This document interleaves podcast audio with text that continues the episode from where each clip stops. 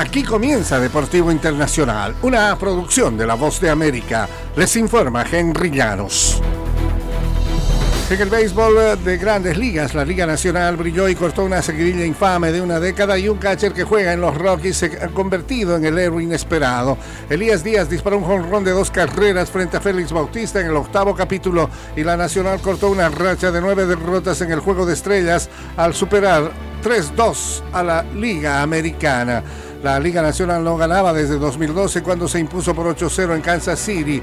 Esta vez lo logró gracias a un catcher venezolano que en consecuencia se ha convertido en el primer pelotero de los Rockies en obtener el premio al jugador más valioso del clásico de mitad de campaña en la historia. Esto significa mucho para mí y para mi familia, comentó Díaz. Estar en el juego de estrellas es algo asombroso para mí. Díaz es eh, un excelente eh, jugador del béisbol de grandes ligas y todo el público del estadio pidió al unísono que Shohei Otani se mude a Seattle como agente libre. Jamás había experimentado algo así, pero definitivamente lo oí, dijo el astro japonés, capaz de brillar tanto con el bate como en el montículo.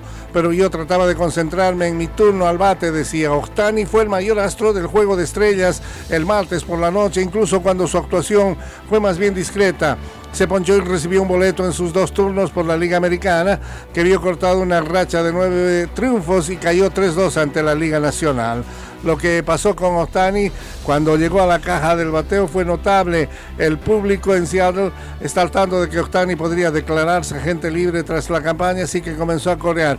Ven a Seattle ven Cada vez que vengo acá por los fanáticos son apasionados realmente, se meten en el partido, así que es algo muy impresionante. Dijo Ostani que podría también estar en la liga de Seattle.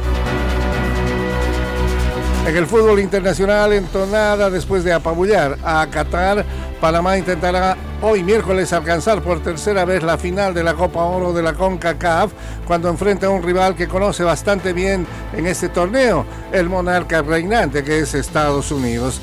La selección dirigida por el técnico hispano-danés Thomas Christensen llega al choque en San Diego después de propinarle una paliza de 4-0 al invitado asiático con tres tantos del delantero Ismael Díaz.